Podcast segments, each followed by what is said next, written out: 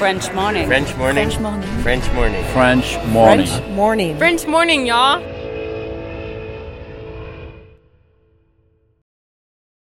Cet épisode a reçu le soutien de la CFE. La CFE, vous connaissez? C'est la Caisse des Français de l'étranger et il s'agit d'une caisse de sécurité sociale créée en 78 pour les Français résidant hors de France. Maladie, maternité, accident du travail ou encore retraite. La CFE permet aux Français de l'étranger de continuer de bénéficier de la même protection sociale qu'en France, à l'étranger. Pour en profiter, il vous suffit d'adhérer à la CFE, peu importe votre situation, peu importe le pays dans lequel vous vivez ou dans lequel vous vous rendez, et bien entendu, peu importe la pathologie ou les circonstances, catastrophes naturelles, faits de guerre, etc.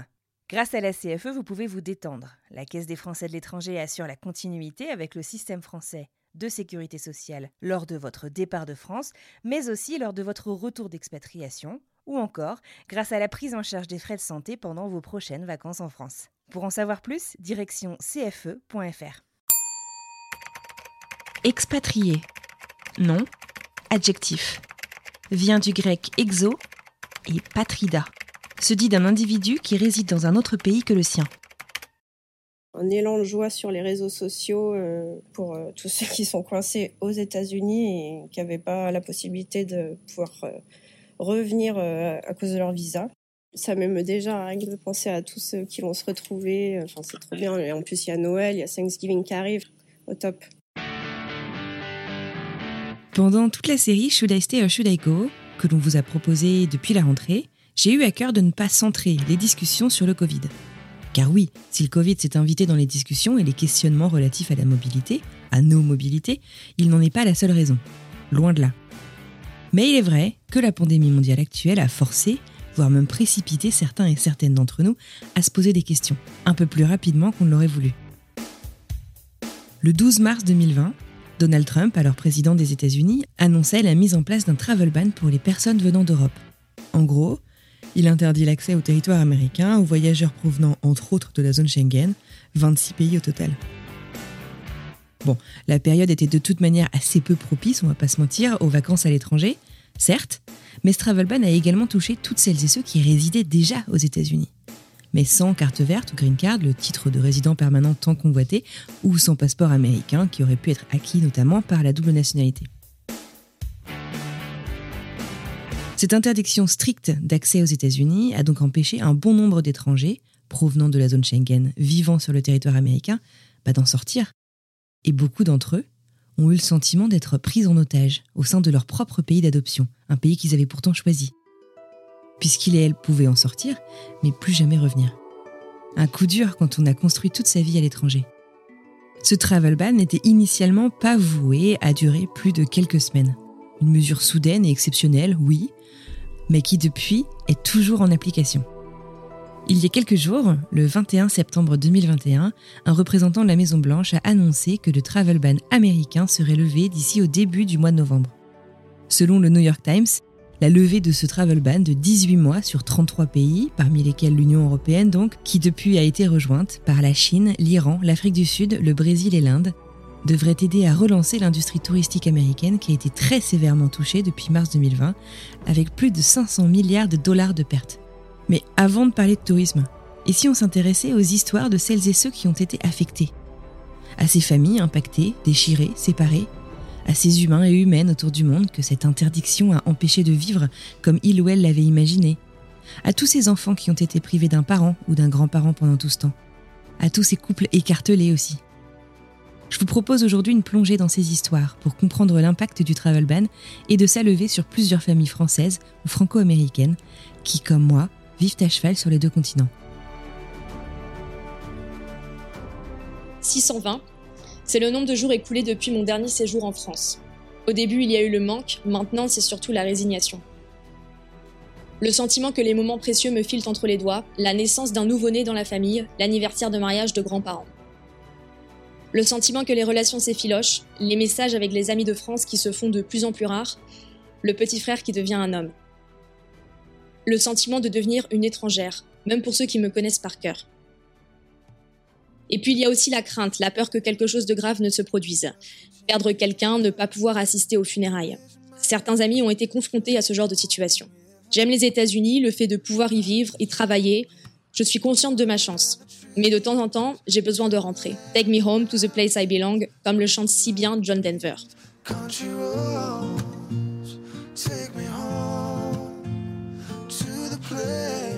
Président Biden, vous parlez souvent du cocon familial, vous le décrivez comme indispensable à votre équilibre. S'il vous plaît, laissez-nous trouver ou retrouver notre équilibre.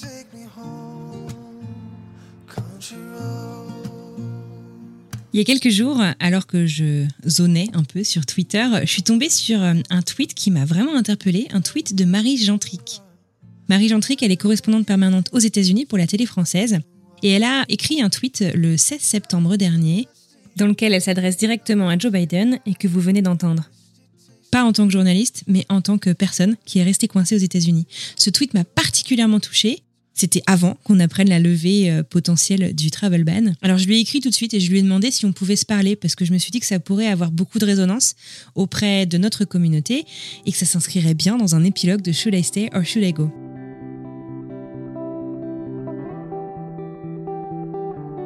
Tu étais du coup euh, sous visa euh, en mars 2020, euh, quand la pandémie est vraiment officiellement rentrée dans nos vies. avec cette pandémie, il y a eu ce travel ban dont on va parler aujourd'hui. Est-ce que tu peux me raconter comment se sont passés les 18 derniers mois du coup de ton côté? Au début, franchement, je pensais pas que ça allait durer très longtemps. Je pensais pas que ça allait durer très longtemps. Le seul truc qui me faisait un petit peu peur, c'était si jamais il y avait une catastrophe, si jamais il y avait un décès dans ma famille.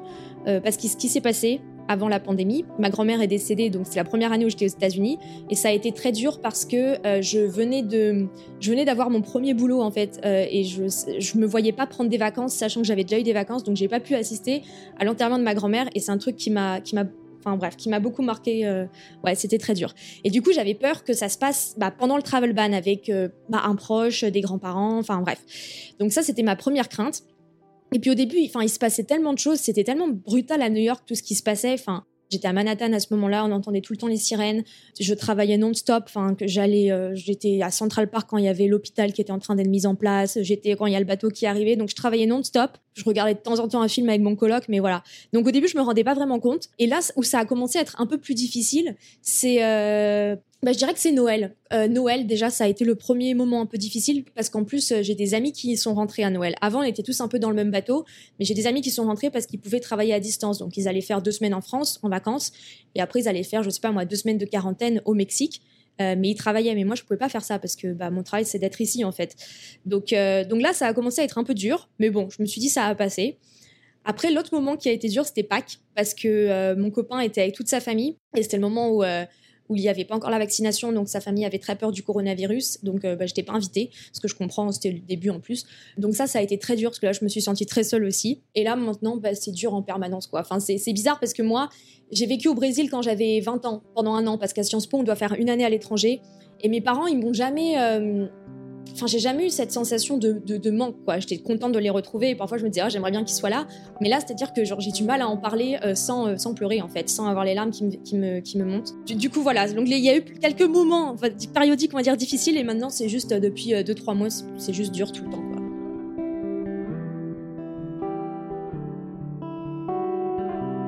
Maintenant qu'on en sait un petit peu plus sur Marie, sur son histoire par rapport au travel ban, je vais poser quelques questions sur ce fameux texte que vous venez d'entendre. Le texte qu'elle a écrit, qu'elle a publié sur Twitter le 16 septembre dernier. La date compte puisque c'était quelques jours avant l'annonce par la Maison Blanche de la levée future et très prochaine du travel ban. Moi, j'aime beaucoup écrire et j'avais jamais mis des mots sur ce que je, sentais parce que tous les jours je tweete pour mon travail et j'avais remarqué que certains, enfin, il y avait des tweets qui marchaient particulièrement bien. J'ai trouvé un écho et c'était tous ces tweets sur le travel ban en fait. Et je me suis rendu compte à quel point, bah, il y avait beaucoup de gens qui étaient affectés par ça et qui étaient intéressés par ça. Et, et du coup, je me suis dit, bah, pourquoi ne pas être un peu plus vulnérable Et euh, c'était clairement le truc le plus vulnérable que j'avais, que j'ai jamais mis. Et j'ai eu vraiment de, jolis retours après ça. Et... En fait, ça, je crois que c'est un retentissement. Euh, tout le monde s'identifie euh, à une partie de ton message. Tu disais que ça, ça, a un certain écho sur Twitter, notamment par des gens qui sont touchés par le travel ban. Est-ce que ça a eu un autre impact? Moi, déjà, je l'ai envoyé à mes parents, le texte, parce que c'est quelque chose qui me faisait très peur de devenir étrangère pour mes parents. Même quand j'en parle, ça me voilà. Et, euh, et mon père m'a répondu directement, alors que je dis pas hein, que c'est pour mes parents que j'ai peur de devenir étrangère, mais mon père m'a répondu directement en me disant euh, nous on ne t'oublie pas et moi je te connais par cœur ou quelque chose comme ça. Et c'est bête, mais d'entendre ça, ça m'a bah déjà ça m'a réconforté beaucoup de, de, très gentils mots. Puis surtout en fait c'est surtout moi ça m'a fait du bien d'écrire ces mots là et d'avoir cette réponse là de la part de mon père. Même si j'aurais pu directement mm. dire ça à mes parents mais le fait de passer par Twitter mm-hmm. ça m'a aidé c'était presque prémonitoire en fait euh, ton texte parce que une semaine après euh, on a c'était quoi? C'était une représentante de la Maison Blanche qui a lu ce texte pour annoncer la levée prochaine du Travelman. Ouais, ben surtout qu'on s'y attendait pas, parce que moi, quand j'ai écrit ça, je me rappelle que euh, un ou deux jours avant, la Maison Blanche disait bah qu'elle n'allait pas lever le travel ban de sitôt. Euh, après, il y a eu la crise des sous-marins. On ne sait pas si ça a un impact ou quoi que ce pas, mais c'est vrai que c'est tentant de faire le rapprochement. ouais, exactement. Et c'est vrai que moi, quand j'ai écrit ça, j'avais l'impression que ouais, on voyait pas le bout du tunnel, quoi. Comment est-ce que du coup, tu envisages le futur? Comment est-ce que, euh, je sais pas, est-ce que ça a remis en question euh, ce que tu pensais faire dans ton expatriation euh, sur, je sais pas, comment tu te projettes dans ta vie là à New York de correspondante ou, pas du tout? Non, pas vraiment, parce que hier j'étais à un dîner et, je parlais de ça et j'ai commencé à être un petit peu émue. On m'a dit mais comment tu vas faire si tu veux rester ici de façon permanente? Et ce que j'ai expliqué c'est que bah j'espère que si je reste ici de façon permanente, tu auras la possibilité de rentrer tous les 6, 7 ou 8 mmh. mois quoi. Mm. Euh, donc non, parce que je pense que c'est quand même une situation exceptionnelle. Ça ne devrait pas se reproduire, quoi, ne pas pouvoir voir sa famille pendant deux ans. Donc non, à ce niveau-là, je me dis que c'était une situation exceptionnelle et que normalement, ça ne se reproduira pas. Donc du coup, tu penses rester peut-être pour de bon? Je sais pas. Franchement, c'est compliqué parce que bah, j'ai que 26 ans. Du coup, c'est encore, euh, c'est encore assez jeune et euh, ouais, je sais pas. Franchement, je sais pas. J'ai l'impression de. J'ai eu une offre pour rentrer en France récemment, professionnelle, que j'ai déclinée. Euh, pour plusieurs raisons, mais, mais, mais c'était la vraie question, quoi. Est-ce que je rentre, est-ce que je pars En plus, c'est compliqué parce que la plupart de mes amis sont français et du coup euh, vont rentrer en France à un moment. Donc il y a un turnover des amis aussi, quoi, ici. Hein. Hmm. Bah là, pour l'instant, on est un bon noyau euh, qui, qui sommes ici et d'ailleurs, je suis je suis la plus nouvelle, quoi, on va dire. Mais mais c'est des gens déjà, ils sont entre français, c'est des couples entre français pour la plupart. Donc hmm. ils vont rentrer ensemble. Je pense, enfin, je pense pas qu'ils soient dans l'optique de rester, quoi. Mais moi, c'est juste que bah, je suis tombée amoureuse ici, ce à quoi je m'attendais pas du tout. Et du coup, je me dis, bon, parce que bah, c'est quoi aussi l'objectif de, de, rentrer en France si en fait tu t'es malheureuse, quoi? Hmm. Alors toi qui as éparlé en tant que personne qui vivait ce travel ban, qui en souffrait clairement, et euh, en tant que professionnel qui rapportait l'actualité, est-ce qu'il y a des choses que tu verrais peut-être faire différemment par rapport à ce travel ban? Pour euh, peut-être que je sais pas, la population française euh, vive mieux ou la population euh, impactée en général vive mieux ce qui s'est passé bah Juste, je, trouve que, et ça je sais qu'il y a beaucoup de Français qui ont eu cette impression, je trouve qu'on a été très délaissés quand même pendant tout ce travel ban. Euh, on a été laissé complètement dans le flou. On a eu euh, très peu d'informations sur ce qui allait se passer. Et je sais hein, que c'est euh, les États-Unis qui avaient le pouvoir et que c'est la Maison Blanche qui avait le pouvoir. Mais deux, trois messages peut-être de la part du président Emmanuel Macron.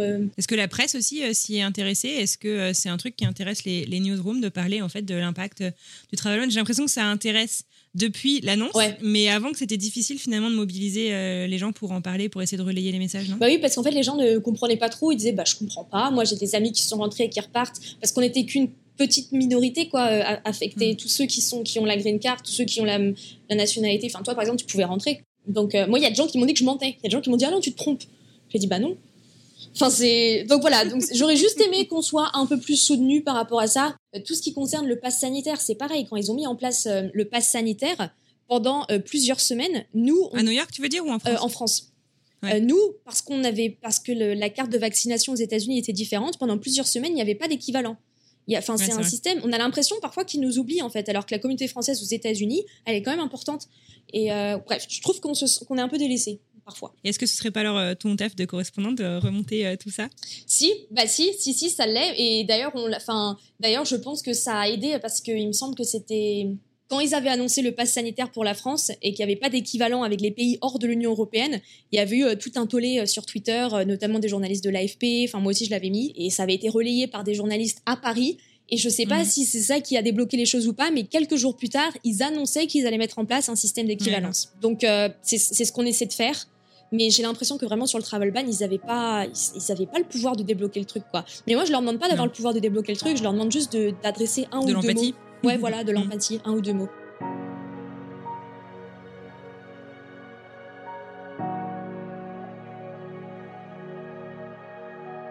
De l'empathie, on en a tous besoin quand on vit une situation difficile. On ne demande pas à être plaint par les autres, non, mais un peu d'humanité peut concourir à des rapports humains apaisés. Le sentiment d'être prise en otage, de vivre dans une prison dorée, c'est l'impression qu'a eue Virginie. Elle vit dans la vallée de San Francisco aux États-Unis depuis deux ans avec son mari et leurs deux filles, Louise et Eva. Elle nous parle de la difficulté d'être parent quand on n'y croit plus trop. Et si bon nombre d'Européens ont plié bagages et ont décidé de rentrer après les 18 mois passés, ce n'est pas le cas de Virginie et de sa famille. Ils sont plus que jamais certains d'être au bon endroit et pas prêts de quitter les États-Unis, ce pays qu'elle aime tant quand la pandémie a commencé, les filles avaient euh, commencé l'école depuis à peine sept mois. Donc c'était euh, assez, euh, c'était récent en fait pour les filles. Elles étaient encore pas trop trop adaptées. La petite, elle parlait pas encore anglais. Elle commençait tout juste à faire des progrès. Et c'est vrai qu'on a eu l'impression de, d'un coup en fait d'être dans un bon élan et puis d'un seul coup plus rien quoi. Donc euh, ça a été un peu compliqué. Euh, on venait de, retourner en France donc pour les fêtes de Noël, donc ça c'était cool. Mais voilà, il s'est passé deux ans depuis quoi, quasiment. Donc euh, ça commence à faire très très long. on a été bah, ici le confinement, on en a eu un donc en mars, comme tout le monde. Ça a été super strict et on en a eu un autre ensuite en décembre. Donc pareil, des plans qui ont changé. on devait retourner en France, on a encore annulé. Et puis, euh, et surtout, le plus dur, ça a été le fait que l'école n'a jamais repris, en fait. Donc ça, ça a été hyper difficile. On pensait reprendre, l'école reprend en août hein, euh, par chez nous. On pensait reprendre en août, ça n'a pas repris. On nous avait dit que ça reprendrait en octobre, ça n'a pas repris. On devait, elle devait reprendre les filles, donc en janvier 2021, on était confinés et on s'est dit ça reprendra jamais. On n'avait plus du tout d'espoir que ça reprenne parce que l'école termine en mai. Et on s'est dit, ils vont pas rouvrir les écoles juste pour quelques mois. Et ils ont rouvert progressivement, euh, voilà, au mois d'avril, mais euh, les filles y allaient deux heures, deux fois par semaine, quoi. enfin, quatre heures par semaine. C'était au compte-goutte, c'était par demi-classe. Et ça, ça a été très, très difficile pour tout le monde, en fait, parce que bah, les filles, euh, la grande, ça allait, mais la petite, elle a, elle a complètement décroché avec l'école. Elle avait quel âge, Louise, au début de, de tout ça? Au début de tout ça, elle avait, euh, au début de la pandémie, elle avait 6 ans. Bah, il a fallu que je sois derrière elle tout le temps. Donc, euh, pour toi aussi, c'était un des avantages de pas bosser, parce que c'est pas que je ne veux pas, mais je ne peux pas. ça, c'est une autre histoire. Mais du coup, c'était un avantage de pouvoir être avec elle. Donc, euh, c'est vrai que je l'ai beaucoup, beaucoup aidée. Bah, je lui ai appris clairement, honnêtement, clairement à lire, quoi. parce que apprendre, elle était à l'équivalent du CP, et apprendre à lire et écrire et parler anglais parce qu'elle parlait pas anglais non plus. ça faisait beaucoup de choses quand même. Donc ça, mm. ouais, ça fait beaucoup de choses en un an, mais elle, elle a assuré. Franchement, on est trop fiers d'elle. Mais ça a été une année hyper, euh, enfin, un gros, gros challenge. Mm. Vraiment difficile. Du coup, euh, quand euh, le travel ban est arrivé, donc c'est chouette au sens où vous veniez d'avoir fait un voyage en France, donc c'est c'est ça, ça a un côté sympa, mais le travel ban c'est quand même prolongé. on a vite appris, au début on pensait que ça concernait tout le monde, on a vite appris que ça concernait finalement que et finalement c'est beaucoup de monde, euh, les gens qui n'étaient ni résidents permanents, donc détenteurs d'une green card, ni citoyens américains. Euh, donc du coup c'était votre cas, vous avez été indirectement impacté par le travel ban, vous pouvez pas euh, bouger. Est-ce que vous aviez des projets justement qui ont été mis en attente ou, enfin tu parlais de, du Noël 2020 du coup? Bah oui, en fait c'est ça le problème, c'est que du coup on avait prévu de bah, le travel ban, il a commencé en mars, on s'était dit qu'on on irait sûrement du coup en France à Noël d'après, euh, ce qui n'a pas été possible. Euh, ensuite, on s'est dit bon bah c'est pas grave, on ira l'été prochain. L'été prochain, c'est sûr. ça sera bon. Été 2021, voilà, tout ira bien. Et non, en fait, et le travel ban, il a jamais été levé. On s'est dit mais c'est pas possible. Combien de temps ils peuvent nous garder? Honnêtement, on a eu l'impression d'être prisonniers en fait, parce que bah, on pouvait rentrer dans notre pays en France, mais ensuite on ne pouvait pas remettre les pieds aux États-Unis. Hmm. Ouais, donc en fait, t'es bloqué, clairement, quoi. Donc, euh, du coup, ça a été euh, super dur parce que, bah, surtout pour les filles, pour les enfants, parce que le temps paraît très, très long pour elles. Enfin, moi, je donne l'exemple de Louise qui, je pense, ça fait, bah, ça fait plus de 18 mois qu'on est en travel, qu'on est en mais ça fait 18 mois qu'elle me demande, maman, quand est-ce que les frontières, elles réouvrent? Quand est-ce qu'on peut, quand est-ce qu'on peut revoir notre famille, en fait? Et c'est la question qu'elle me pose tous les jours et j'ai pas de réponse. Comment t'expliques ça à un enfant justement euh, que t'es pas libre euh, On leur apprend qu'on vit dans des pays libres, etc. Enfin, comment tu leur expliques? Au début, tu peux utiliser le, le, fameux microbe, mais euh, sur le long terme, j'imagine que ça devient plus difficile à expliquer? C'était super compliqué à lui expliquer. Bah, au début, bien évidemment, on parlait du virus, donc ça, elle a tout bien compris, mm. etc. Mais après, le travel ban, on lui a expliqué concrètement ce que c'était en fait. Et euh, donc c'était drôle parce que du coup, elle, ça fait deux ans et demi qu'on est là, mais même si elle est très bien intégrée, les premiers temps ont été très durs pour elle pour s'adapter euh, au, au, pays, à la langue, etc. Et elle avait qu'une envie, c'est de retrouver, voir sa famille. Et pour elle, ça fait deux ans, deux ans et demi qu'on est ici, et on a eu une fois une visite de la famille au tout début, et depuis on les a plus jamais revus en fait. Donc du coup, pour elle, elle associe l'expatriation à je ne vois plus ma famille. ouais. Donc euh, c'est hyper dur pour elle. Et ensuite, on lui a vraiment expliqué ce que c'était que, que, le travel ban, en fait. Il mhm. fallait vraiment qu'on lui explique que euh, si on rentrait en France, on pouvait pas revenir aux États-Unis. Mais elle, elle était trop contente. Elle dit, mais, mais justement, c'est génial, maman, viens, on rentre en France. Et comme ça, on revient plus du tout aux États-Unis, vu qu'elle, elle veut rester en France, la maline. Donc, du coup, euh, bah, voilà, elle en rigolait. Mais après, on lui expliquait que non, nous, notre projet, c'est de rester vivre ici, mais que dans la vraie vie, on pourrait et vivre ici et profiter aussi de la famille de temps en temps quand on rentrerait ou quand eux viendraient euh, ici. Quoi. Elle a 7 ans et demi maintenant, donc euh, elle peut comprendre tout ça et mais c'est pas évident quand même. Et comprendre et accepter quoi. Et surtout euh, répondre à ces questions de quand en hum. fait. Quand Puisque moi j'ai pas les réponses. Donc voilà. Et le, lui dire d'être patiente, hmm. en fait. Mais ça fait deux ans qu'on lui dit d'être hmm. patient. Et Quand même, toi, t'as plus trop de patience, ça va pas être facile. Ouais, toi, t'as plus de patience du tout, déjà.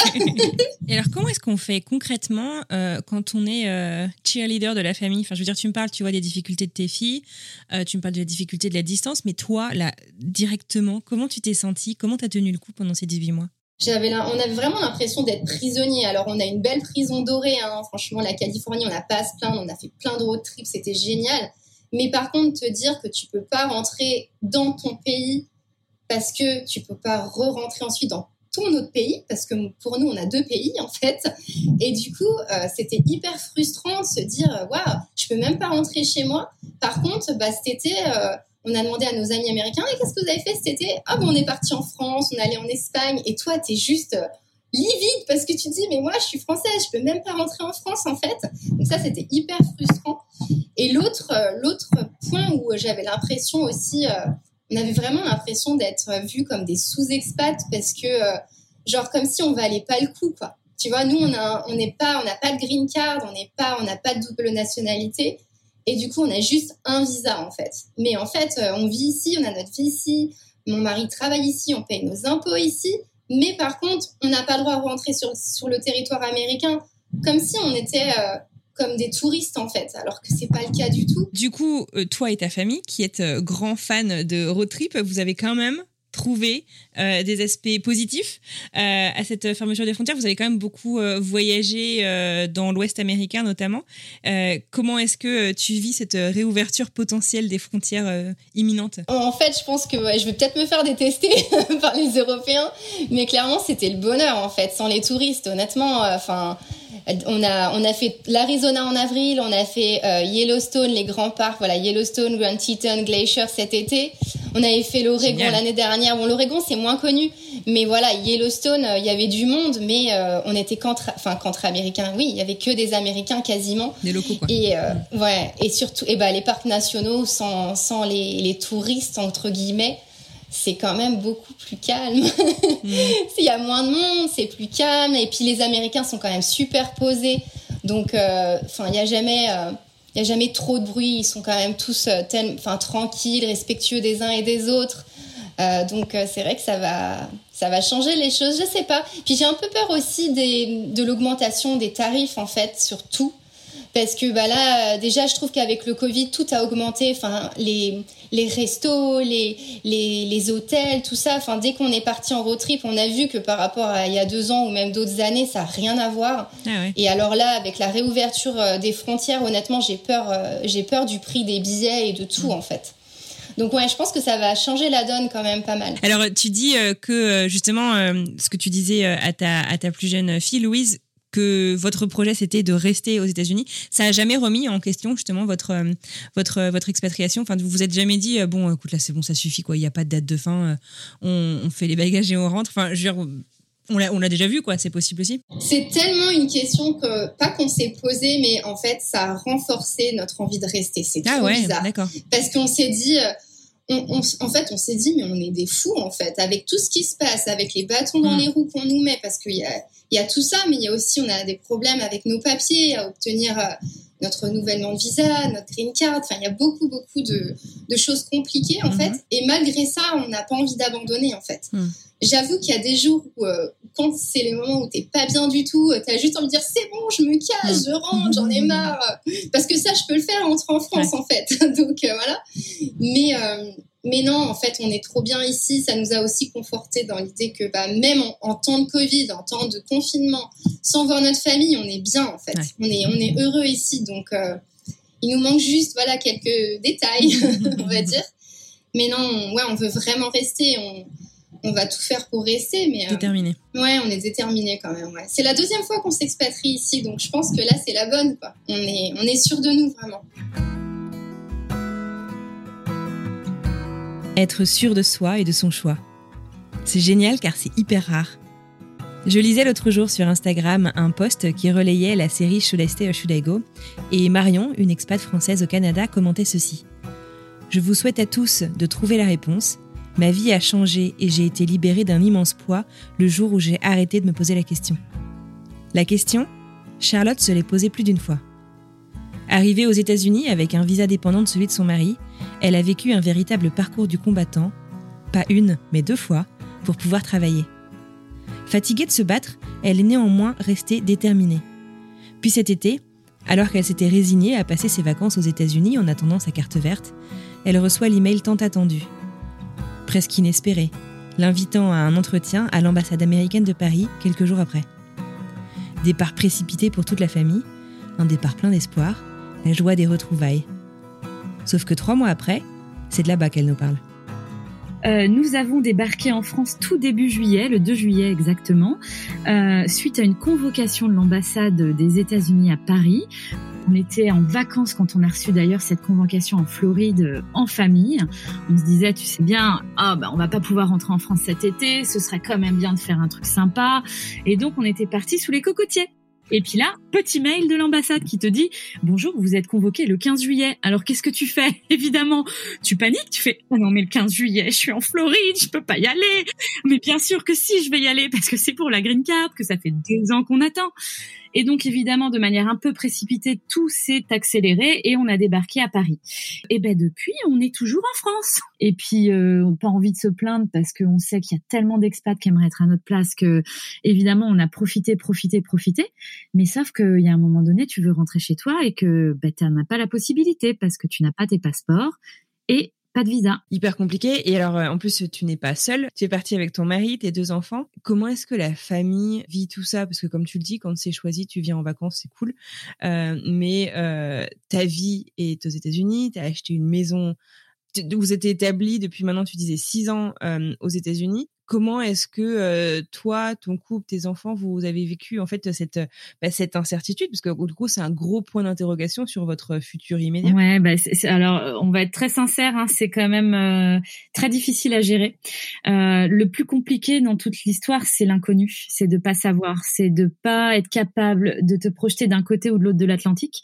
ça, je dois t'avouer que parce que quand tu décides de rentrer en France et que tu dis bon, alors que ce soit pour une durée déterminée sur plusieurs mois ou que ce soit pour te réinstaller, c'est une démarche. Donc tu arrives, euh, tu as un peu anticipé, tu prépares, euh, euh, tu sais où tu vas t'installer. Nous, on est arrivé ici en se disant, on prend le risque de venir parce qu'on a cet entretien green card et qu'on n'a pas vu nos proches, comme la plupart des expats, comme beaucoup du moins, depuis presque deux ans. Euh, on a envie de les serrer dans nos bras, on a envie de les voir, et c'est une occasion en or. Donc on, va allier les deux et on rentre. On pensait rester jusqu'à début août parce que effectivement, ça fait six ans qu'on vit à Berkeley, en Californie, et, nos enfants avaient euh, ben, retour à l'école, etc. à partir de mi-août. Donc on s'est dit c'est très bien, on passe une bonne partie de l'été en France, on, on profite à fond des proches et puis on rentre. Et ça a été, si tu veux, on a on a réussi vraiment à profiter pour toutes ces raisons-là, et puis le temps euh, aussi, l'envie et le, temps à rattraper avec les gens euh, que t'as pas vus, les événements que t'as loupés. Enfin, Donc moi j'ai j'ai ma ma belle euh, ma belle sœur qui est enceinte de jumelles, enfin qui a accouché d'ailleurs la semaine dernière. Je ne pensais même pas l'avoir enceinte et ben j'ai tout suivi de sa grossesse jusqu'à l'accouchement. Donc tu vois, c'est quand même génial.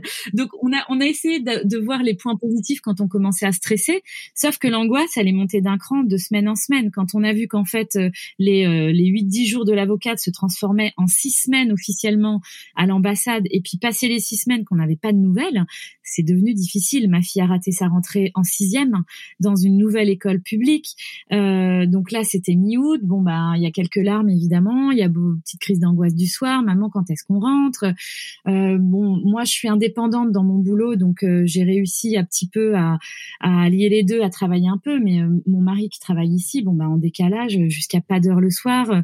Quand en France, tout le monde est en mode apéro. Et eh ben toi tu dois aller au bosser, c'est un peu compliqué. Donc c'est vrai que le temps passant, ben on s'est dit mais qu'est-ce qui se passe? Et puis les semaines passaient, passaient.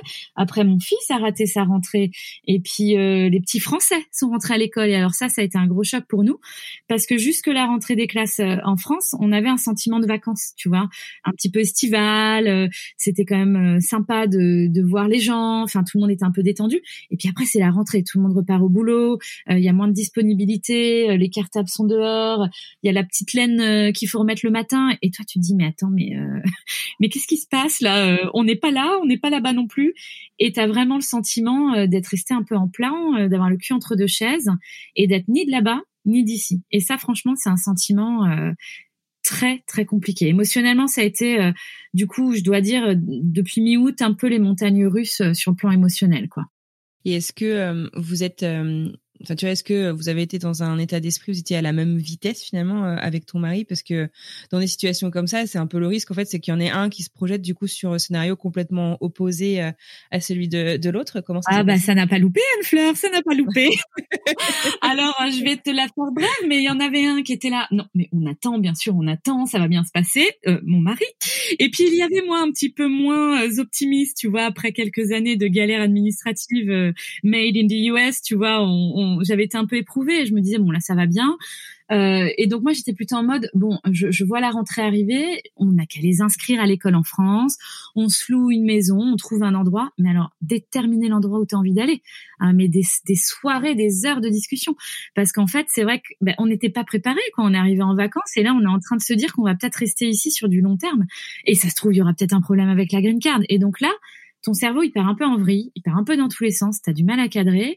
Il y a eu beaucoup de tensions parce qu'effectivement de désaccords et puis euh, bah, tu gères pas les choses de la même manière. Donc euh, voilà, ça a été euh, ouais, vraiment compliqué. on a on en a parlé évidemment aux enfants qui bon, eux tant qu'on était bien, j'ai envie de dire, ils ça allait, il suivait un peu le mouvement. Moi, mon fils m'a tout de suite dit ah non, moi j'ai aucune envie d'aller à l'école en France. Bon, tu vois, faire des copains, je comprends, c'est quand même un grand saut. Euh, ma fille commençait à me dire oh bah moi peut-être que j'aimerais bien quoi. Donc c'est vrai que ça nous a pris quand même un certain temps avant de se dire euh, mais qu'est-ce qu'on fait? Et puis on a, euh, c'est fatigant aussi d'aller d'une maison à une autre. On a la chance d'avoir que ce soit des amis et une famille qui nous ont hyper bien accueilli à bras ouverts, mais aller euh, tout le temps chez les autres, t'es épuisé parce qu'en fait ça fait euh, deux trois mois de grosses bouffes, d'apéro, euh, de donc c'est au départ t'es trop content. Puis évidemment tu fais bon alors bah je ferme plus mes jeans, puis je suis fatiguée, puis j'ai mal au dos, et puis et puis mince j'ai envie d'être en famille quoi. Donc c'est vrai que ça a été ça a été un, ouais, un vrai tsunami des émotions. Il y a eu des engueulades compliquées à gérer et puis le temps a défilé quand même, euh, je dirais, sur tout ça sans qu'on soit vraiment trop capable de se décider. Parce que comme je te le disais, le fait d'être entre deux, euh, ça te bloque un peu, quoi. Euh, on a acheté une maison aux États-Unis, ça veut bien dire qu'on a envie quand même de construire quelque chose là-bas. quand on parlait à nos enfants, tu vois, ce qui revenait souvent, c'est mais mais pourquoi on peut pas rentrer On est américain? Et là, ben en fait, non, mon chéri, non, ma chérie, vous n'êtes pas américain, vous êtes français, vos papiers c'est français. Et en fait, si on n'a pas le précieux sésame qui nous permet de rentrer, on, sera on sera américain dans nos cœurs, on sera américain dans, ce qu'on a ramené de la culture de là-bas, mais on est français. Et donc du coup, bah ça, c'était des discussions vachement délicates aussi à avoir avec eux, mais qui étaient positives. Hein. Je trouve que ça a amené aussi plein de bonnes choses. Et, euh, et, l'autre chose, je trouve positive que ce ce séjour non désiré a, a provoqué, c'est que ça éprouve un peu ton projet. Quand tu es euh, aux États-Unis, des fois, tu, tu, idéalises un petit peu tout ce qui peut se passer en France, tous les événements. Tu passes parfois un, peu à côté. C'est dur hein, de voir tes amis, de voir sans toi ou des événements de famille auxquels tu peux pas être. Et puis euh, moi, tu vois, Paris, pour moi, c'était toujours ah, waouh, Paris, quoi, les étoiles dans les yeux qui brillent un peu, tu vois. Et puis en fait, ben, quand tu là, tu te rends compte que ben, tu as changé aussi et que tu as évolué autrement avec ton expérience américaine et que t'es pas si mal. Et euh, moi, ça a été un peu une première parce que ça fait six ans qu'on est là-bas euh, j'ai toujours aimé aller euh, d'un pays euh, sauter de l'un à l'autre. Enfin, tu vois, quand il y avait la, la, liberté, feu jadis de voyager. et c'est vrai que là, là, je me suis vraiment dit, mais en fait, où est-ce que je suis bien? Où est-ce que j'ai envie de grandir, de continuer à grandir? Et je dis pas que c'est pour toute la vie, mais pour le moment, en ce moment, à l'âge de mes enfants, dans mon actualité du jour, et ben en fait c'est aux États-Unis quoi. Et donc du coup c'est vrai que ben, t'en rendre compte c'était à la fois euh, triste parce qu'on se sentait bloqué et à la fois euh, chouette parce que je me disais je vais être moins en contradiction. Tu vois t'es moins dans les paradoxes et t'es plus clair. Se battre, euh, espérer, tu, enfin tu fixes où en fait la limite de jusqu'où est-ce que t'attends? Ah, comme tu me disais avant qu'on lance l'enregistrement en fait c'est j'ai envie de vivre et de construire dans un pays où on veut de moi en fait où on m'accueille et on a envie aussi que moi aussi je crée des trucs. Enfin c'est c'est c'est hyper dur parce que tu te sens je peux pas je peux pas mettre des mots dans ta bouche mais par rapport en fait tu as ton histoire d'amour en fait vis-à-vis du pays même est, un peu un peu compliqué dans l'histoire. Bah oui parce que en fait je trouve que tout ce qui est paperasse administratif je pense que tous les expats euh, passent par là et euh, il y a des chemins plus ou moins euh, sereins je dirais. Après tout le monde n'a heureusement pas que des mauvaises expériences. Euh, mais c'est quand même un parcours un peu du combattant parce que quand tu suis quelqu'un ce qui a été mon cas j'ai suivi mon, mon mari dans son aventure professionnelle au, au tout démarrage. D'abord il faut se battre pour avoir un permis de travail parce que sinon, et alors moi, ne pas travailler, par exemple, c'était c'était inenvisageable. C'est, enfin, je me définis aussi par euh, par ça. J'aime ça, j'en avais besoin. Donc, première difficulté. Et puis après, euh, ben moi, mon mari, il a changé de boulot parce qu'il avait envie de faire autre chose. Ah ben, j'ai reperdu ce visa. Euh, le visa, j'étais dépendante de lui, et donc il a fallu recommencer. Donc là, j'ai fait une demande de visa en mon propre nom. Et si tu veux, tout ça, c'est du temps, de l'énergie, également de l'argent, et, euh, et c'est fatigant. Et, et au bout d'un moment, tu te dis mais, enfin moi, j'avais tendance à le prendre de manière personnelle et je sais que Jérémy, donc mon mari, me disait tout le temps, mais c'est pas personnel, Charlotte, c'est le process, c'est comme ça. Et il a raison, mais c'est vrai qu'en fait, ça, c'est dur parce que parce que toi, tu as envie de te sentir bien accueilli, tu as envie qu'on se dise, bah, elle peut nous apporter aussi quelque chose ici, et puis et puis ça te donne aussi l'impression des fois de te battre contre des moulins à vent. Enfin, on, on est complètement, euh, euh, ça nous dépasse, euh, c'est hors de contrôle, et ça prend des mois et ça prend du temps et, et ça te pèse et ça te pèse. Et là, sincèrement, si on n'avait pas eu, enfin, tout ce qui s'est passé ces derniers temps, heureusement, on a eu un visa, mais mais moi, je commençais un peu à me décourager. Je me disais si euh, on continue comme ça, on peut pas voyager. Moi, c'est pas possible. Je peux pas être séparée des, des proches de, de, la France, euh, bloqué dans un pays ou dans un autre n'est pas une solution. Enfin, et, et, tu te sens un peu des deux. Donc tu te sens écartelé, tu te sens déchiré, tu te sens pas super bien accueilli parce que tu te dis, bah, en fait, euh, ils ont pas envie. Enfin je sais qu'il faut pas raisonner comme ça et que ce n'est pas tout à fait rationnel, mais c'est c'est Enfin, c'est difficile de penser autrement, en tout cas pour moi. Et euh, ça a été un peu une lutte. Euh, je, je, sais que c'est absolument pas euh, ni contre nous ni contre moi, que c'est sont des longs process, mais je pense qu'immigrer aujourd'hui aux États-Unis, euh, c'est bien plus difficile que ça ne l'était il y a quelques années. Euh, on se rend pas bien compte, et je pense qu'après être un immigré, que ce soit aux États-Unis ou ailleurs, euh, c'est une position délicate. C'est une très grande richesse, mais il y a aussi des fragilités. Et moi, je sais que là, cet été, je me suis dit, je fatigue. J'en ai, j'en ai ma claque. c'est où je peux me poser et je peux me projeter dans ce pays, ou si je ne peux pas, il va falloir revoir euh, nos projets euh, autrement, quoi. On se parle là euh, à peine quelques jours depuis l'annonce de la levée prochaine du travel ban, de l'interdiction donc de voyager et notamment donc pour les voyageurs venant de l'espace Schengen. D'ailleurs, on se réjouit alors qu'on ne sait on a encore assez peu de détails finalement euh, sur euh, sur ce qui va se passer. Mais pour toi, ce jour-là, il a aussi été tout particulièrement spécial. Pourquoi? Eh bien, écoute, ce jour-là, euh, en même temps que je lisais les news et que j'étais très émue de me dire que les nombreux expats bloqués aux États-Unis qui n'ont pas pu voir leurs proches depuis si longtemps allaient avoir cette possibilité d'avoir leur famille qui viennent leur rendre visite, à défaut de pouvoir venir en France pour euh, toujours ces mêmes questions administratives, euh, eh bien, nous avons reçu euh, nous-mêmes un email de l'ambassade des États-Unis à Paris, nous disant que nos, nos, nos visas, nos immigrant visas, donc euh, aka green card, avaient été issued. Donc alors, je ne m'emballe pas, je reste, euh, comme tu peux l'entendre, euh, assez calme parce que je ne les ai pas en main, nous n'avons pas récupéré encore nos passeports. Ce que ça signifie, c'est que nos, visas ont été imprimés, donc euh, nos visas de temporaire avant de recevoir la green card définitive. mais c'est donc une énorme, énorme, excellente nouvelle qui vient répondre à toutes les questions dont je t'ai fait part il y a quelques minutes. Bah, c'est génial, je suis super contente euh, pour vous. Du coup, euh, est-ce que euh, voilà, ça, clarifie en tout cas le futur très proche pour pour toi et ta famille. Avec tous les questionnements que tu as eu cet été, comment est-ce que toi personnellement, peut-être avec ta famille, est-ce que vous envisagez bah, l'avenir du coup vis-à-vis de votre expatriation? Est-ce que votre relation vis à -vis de votre pays d'accueil a évolué aussi? Oui, alors je vais je vais te répondre en deux temps. Euh, la première, c'est que dans un avenir très très proche, on va on va être très soulagé, je pense. On l'est déjà, mais euh, quand on aura nos, nos passeports entre les mains, euh, parce que c'est particulier hein, de pas avoir ces passeports du tout pendant trois mois. C'est euh, là, tu te sens privé de pas mal de liberté, tellement soulagé de se dire qu'on peut rentrer chez nous, voir notre maison, voir nos amis, retrouver notre chat. les enfants vont reprendre le chemin de l'école, ce qui, je pense, va permettre de les stabiliser, les calmer. Ils vont revoir leurs copains, leur maîtresse, leur maître. Donc ça, pour moi, c'est vraiment l'avenir très très proche. Euh, j'espère, je te parle en termes de euh, 10 jours, quoi, hein, 10-15 jours, je pense qu'on en est là, j'espère. Euh, L'avenir plus lointain, c'est la chance de se dire que ce qu'on a commencé à construire depuis plusieurs années aux États-Unis, on va pouvoir le développer. Euh, C'est-à-dire que oui, on a acheté une maison, euh, signifiant bien qu'on avait envie de construire un petit cocon euh, pour quelques temps, du moins. Et puis, euh, et puis en termes professionnels aussi, on va pouvoir, on va pouvoir savoir où se poser, parce que ça, ça fait quand même une différence moi, j'ai des livres qui attendent, euh, qui attendaient un petit peu de savoir si oui ou non euh, green card ou pas green card. Euh, c'est vrai que j'allais pas développer des livres en anglais aux États-Unis avec la structure que j'avais montée il y a, deux ans là-bas.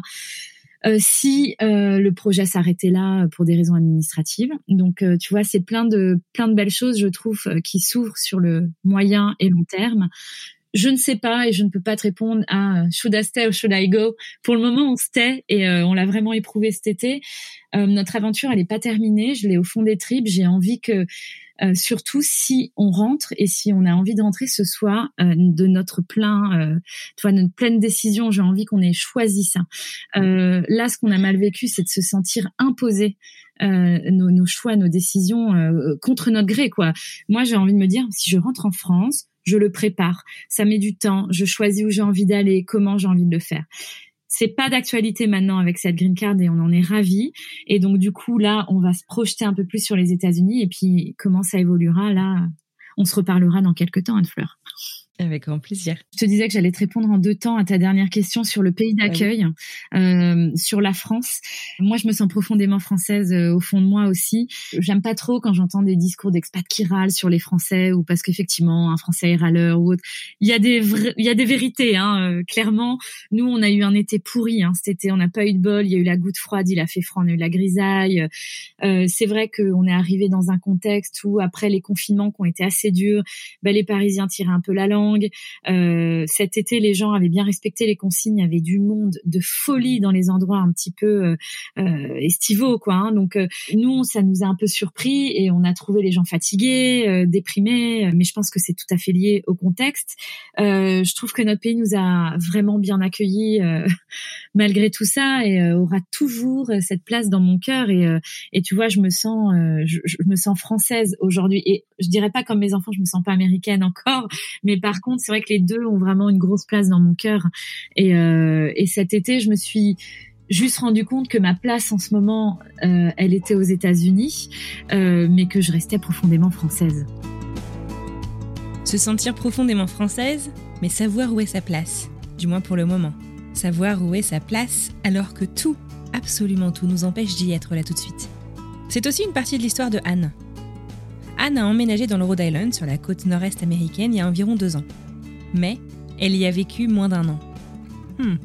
De retour dans son ex-nouvelle vie depuis quelques mois, Anne explique se retenir, de découvrir, et comment elle vit l'extraordinaire avec précaution, tout en attendant d'être réunie avec les siens pour les fêtes de fin d'année. On est arrivé avec mon mari en septembre 2019.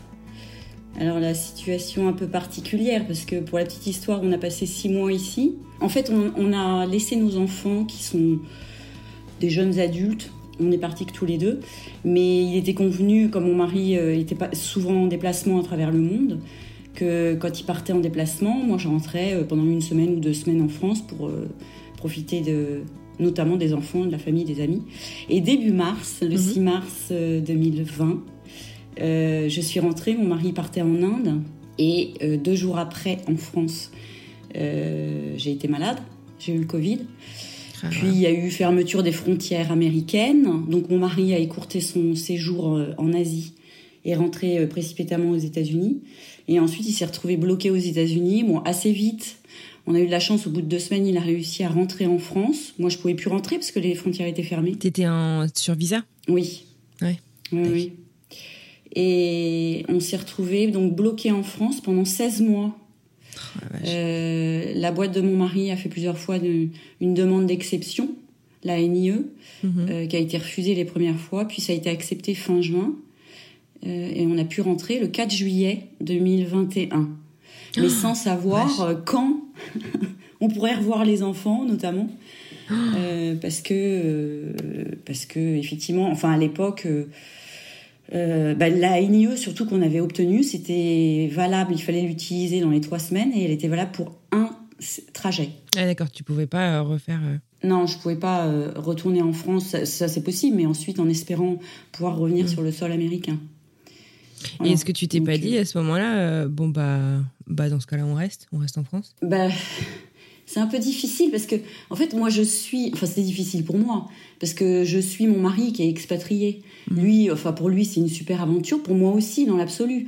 Mais là, ça a été super angoissant cette année 2020. Euh, On était en France, euh, certes, c'était positif. On était proche des, de nos enfants, mais toujours en partance. Voilà, et toujours prêt dans notre tête à repartir. C'est-à-dire qu'à enfin, tous les mois, mon mari me disait, mais le mois prochain, c'est bon, on va, on va obtenir la NIE, on va, on va avoir le droit de rentrer. Et puis on rentrera, puis on vivra notre aventure euh, nouvelle, enfin, qui était... Du coup, c'est dur de se projeter sans savoir quand ça va arriver, quoi. Voilà, donc ça fait euh, un an et demi qu'on n'arrivait pas, enfin, qu'on ne pouvait pas se projeter.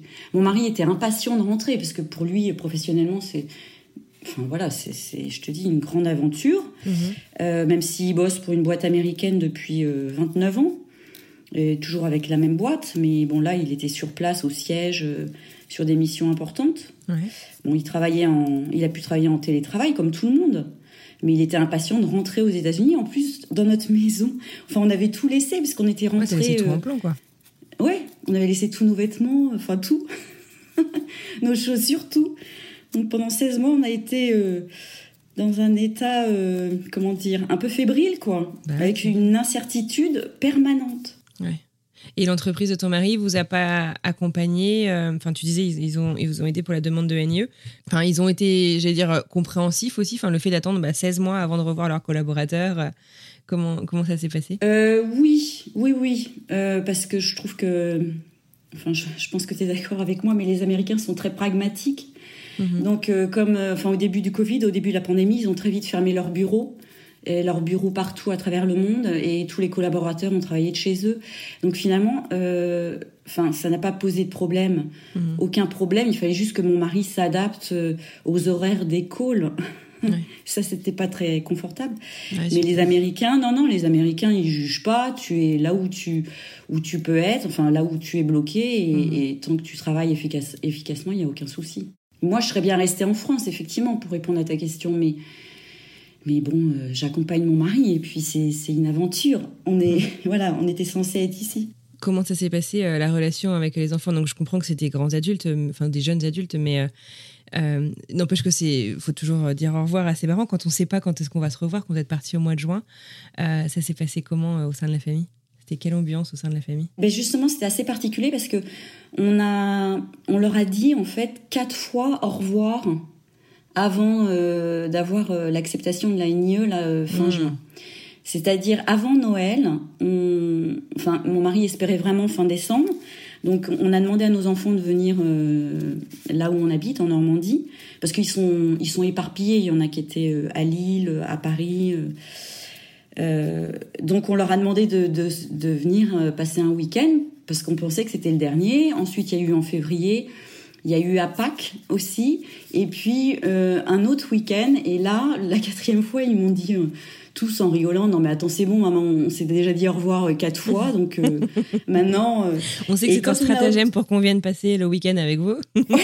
Oui c'est ça. Mais après ils étaient contents mais mais c'est vrai que enfin dès la troisième fois tu crois plus quoi. Enfin puis mm. tu, tu rigoles. On a sans doute je me souviens plus on a sans doute levé notre verre en disant bon bah, nous on espère repartir. Enfin après les enfants ont toujours espéré pour nous qu'on puisse repartir parce qu'ils sont jeunes adultes donc euh, ils étaient frustrés pour nous hein, qu'on puisse pas repartir dans notre maison et vivre aux États-Unis. Mhm. Euh, et quand on a obtenu la NIE, ben, en fait, on est parti euh, quatre jours après, très vite, parce qu'à l'époque, on avait peur que ça change. Ouais. Tu sais, enfin, avec l'incertitude, on reçoit un mail, mhm. on nous dit qu'on est qu'on est chanceux, honoré de pouvoir rentrer sur le territoire mmh. américain. Donc là, là, mon mari m'a dit bon bah il faut partir très vite. Et on a du coup pas dit au revoir à, à deux de nos enfants qui étaient euh, à ce moment-là. tu leur avais euh, dit au revoir quatre fois avant quand même. Oui, oui, oui, je leur avais dit au revoir, mais je dis on n'a pas pu les embrasser. oui, c'est Donc euh, voilà, c'est pour rigoler, mais mais enfin voilà, moi en tant que maman, ça m'a un peu pincé le cœur, mais enfin à peine parce que de toute façon avec les moyens de communication, on se voit.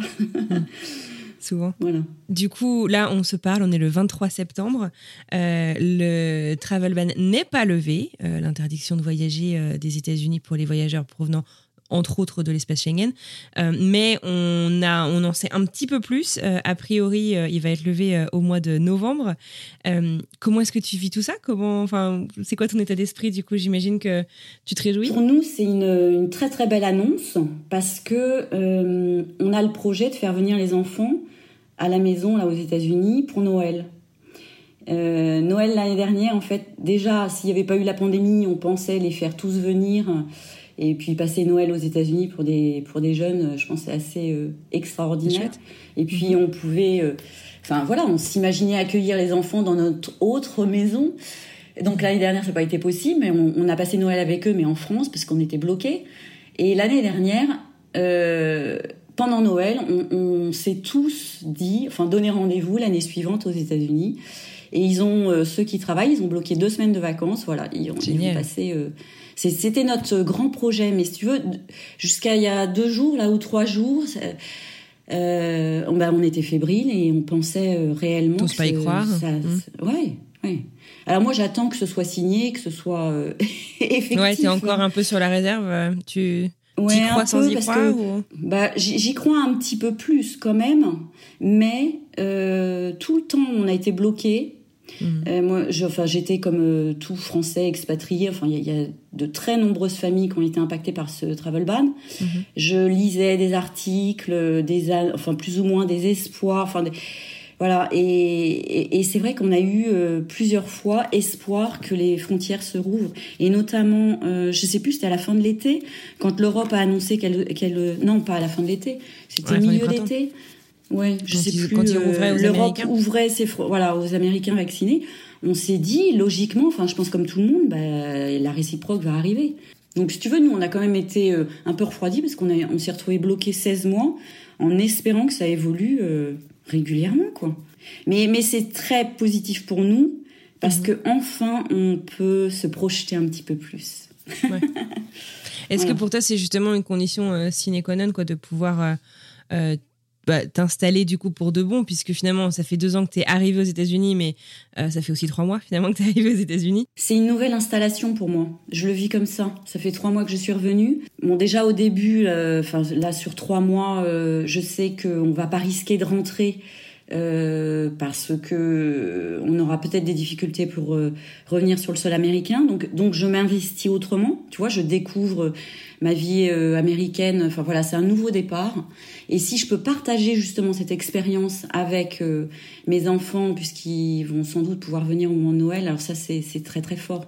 En fait, quand on vit quelque chose d'extraordinaire et dans un pays étranger, Enfin, ça peut être en France, mais là, en l'occurrence, dans un pays étranger, on a envie de le partager avec ses proches. C'est clair. Donc, clair. Euh, je crois que tu l'as vachement bien résumé. Vivre un truc extraordinaire que tu peux pas partager avec les gens que t'aimes, euh, t'as presque l'impression de pas l'avoir vécu. Enfin, c'est super, euh, mm. c'est super étonnant comme euh, sentiment. Ouais, en fait, tu t'interdis de, de, le vivre à fond quelque part parce que tu, tu le partages forcément avec dans, dans, les discussions WhatsApp familiales ou autres, mais tu es un petit peu gêné quand tu vis quelque chose d'extraordinaire parce que la personne elle peut pas non plus capter enfin tout voilà et alors que là ils vont respirer l'air américain ils vont voir notre maison ils vont voir où on habite, ils vont voir nos voitures. Enfin, tout ça, on leur a montré par des photos, on leur a expliqué. Mais là, ils vont, voilà, ce sera un partage. Enfin, un partage, c'est hyper fort, un partage. Hein. Enfin, c'est partager des émotions.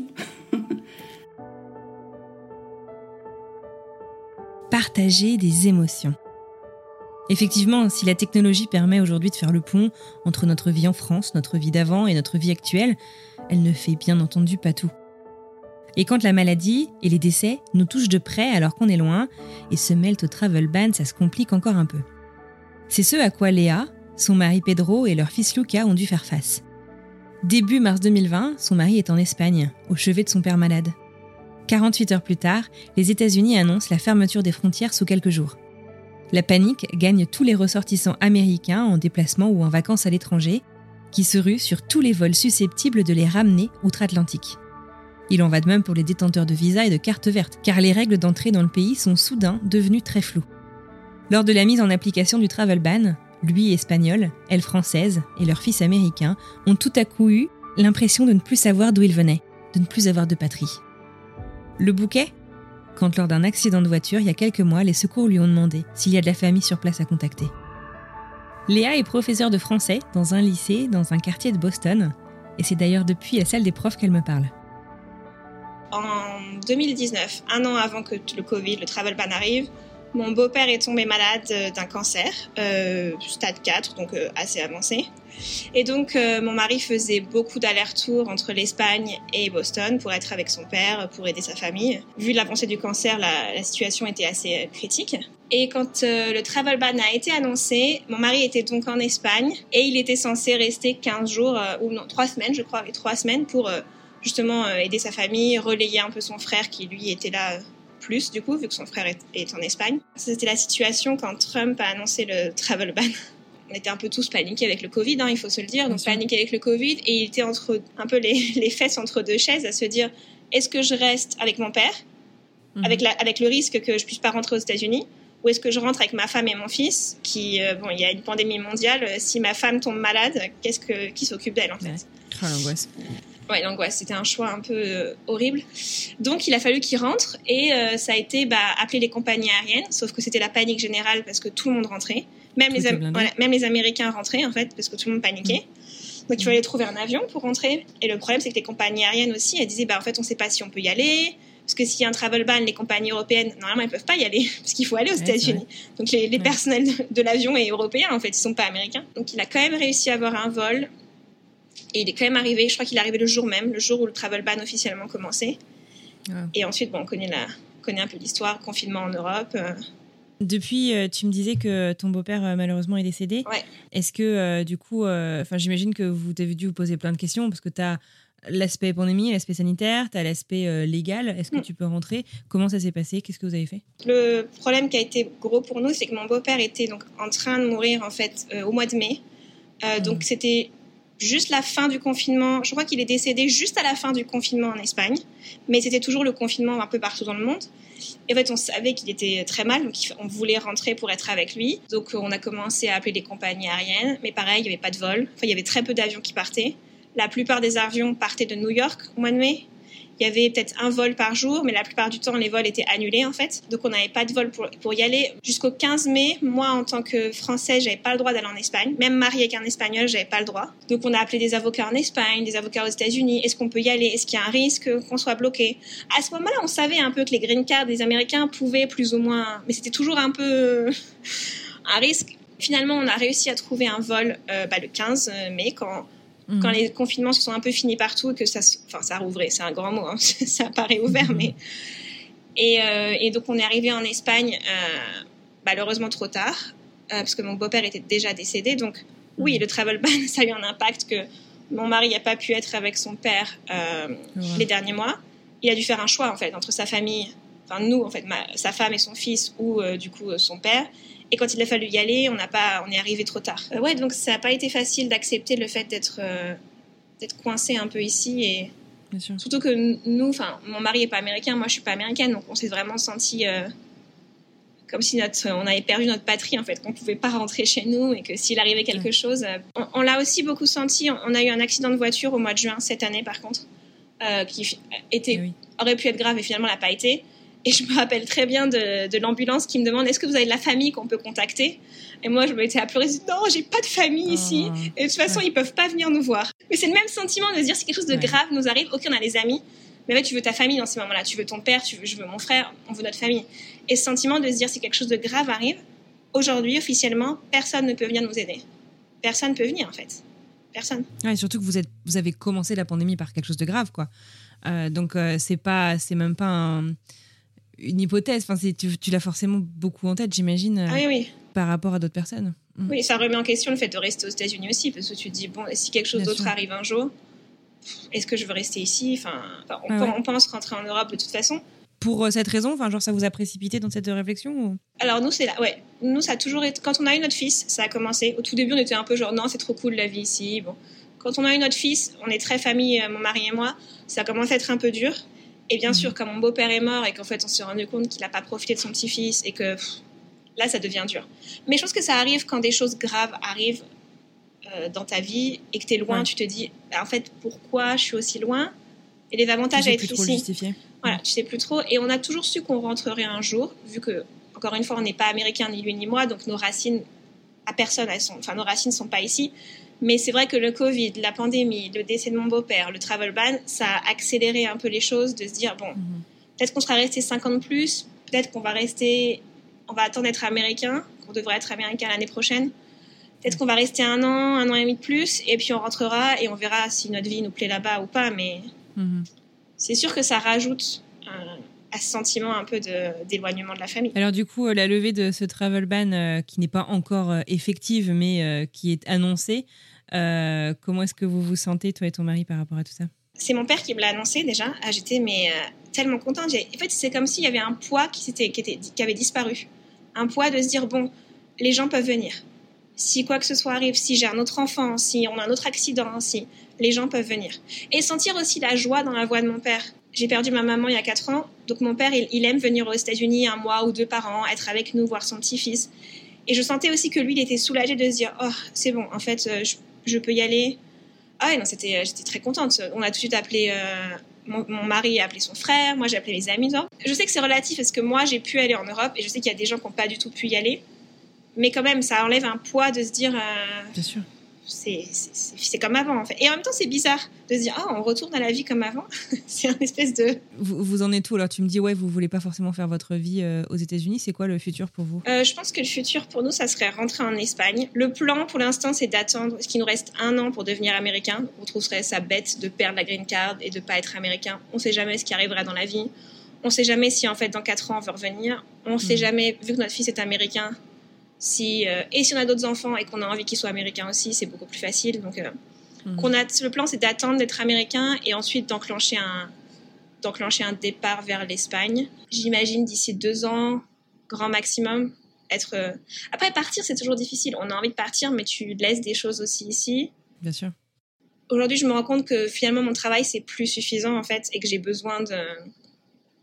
J'ai besoin de ma famille, j'ai besoin de j'ai besoin de mes amis, j'ai besoin de aussi de me sentir en Europe, ce qui est bizarre, l'Europe me manque aussi. Mon père étant italien, j'ai envie de me rapprocher d'Italie aussi avant que avant qu'un jour mon père décède et que je me dise mince, euh, finalement je connais pas grand chose de mes origines italiennes.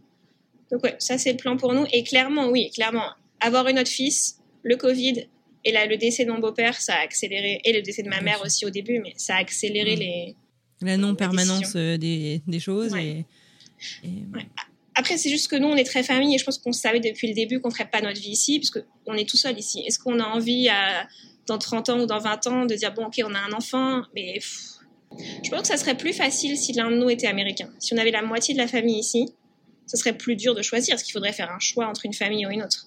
Mais nous, en fait, nos deux familles sont proches les unes des autres. Donc, euh, moi, je pense que c'est l'enfant qui déclenche. moi, dans mon entourage, j'ai l'impression que les enfants déclenchent des fois ce, ce changement un peu de ah, est-ce que je vais rester prise de conscience, en fait. Cette prise de conscience que le jour où mon fils est né, je l'ai vu un peu, tu sais, comme un sablier, en fait. Je vois le temps qui passe en regardant, en fait. Mm. Alors qu'avant, je me sens un peu invincible, je vois pas le temps passer, euh, la vie est belle, et puis il y a une certaine ça veut pas dire qu'on est euh, YOLO en permanence aux États-Unis ou quand on est expat, mais il y a une certaine insouciance parce que on est. Et, et, en fait, là, on, on repose le cadre, les choses redeviennent très vraies et euh, je suis complètement en phase avec, euh, avec ce que tu dis. Parce qu'au début, tu arrives, t'es expat, tu découvres plein de choses, c'est un nouveau style de vie, mais comme tu dis, l'enfant, il te recadre un peu dans finalement ta vie avec un enfant, c'est la vie d'une autre personne en France. Enfin, c'est la vie qu'un enfant en fait. Et tu as envie qu'il connaisse sa famille,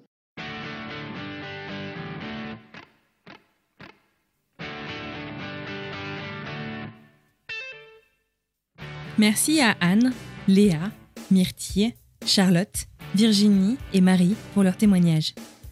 Merci à vous d'avoir écouté cet épisode un peu spécial jusqu'au bout. Il y a un truc qui me frappe tout particulièrement. C'est la détermination de chacune des personnes à qui j'ai parlé. La détermination de mener leur projet d'expatriation dans la direction qu'elles ont choisie, et non celle presque imposée par certaines mesures gouvernementales. Je suis franco-américaine, alors si la pandémie a affecté ma mobilité, comme celle de la plupart des habitants de la planète, ce fut un choix conscient. Un choix de ma part de ne pas rentrer au vu des risques inhérents au voyage.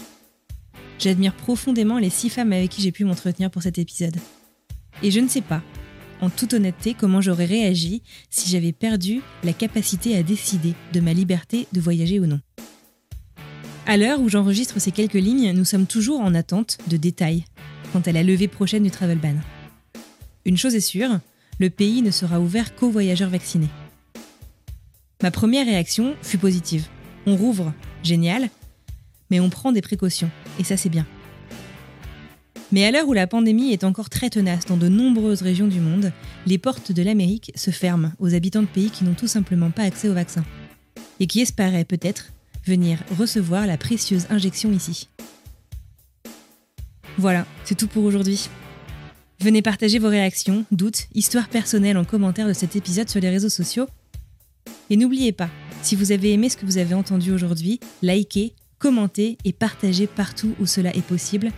On vous remercie. À mardi.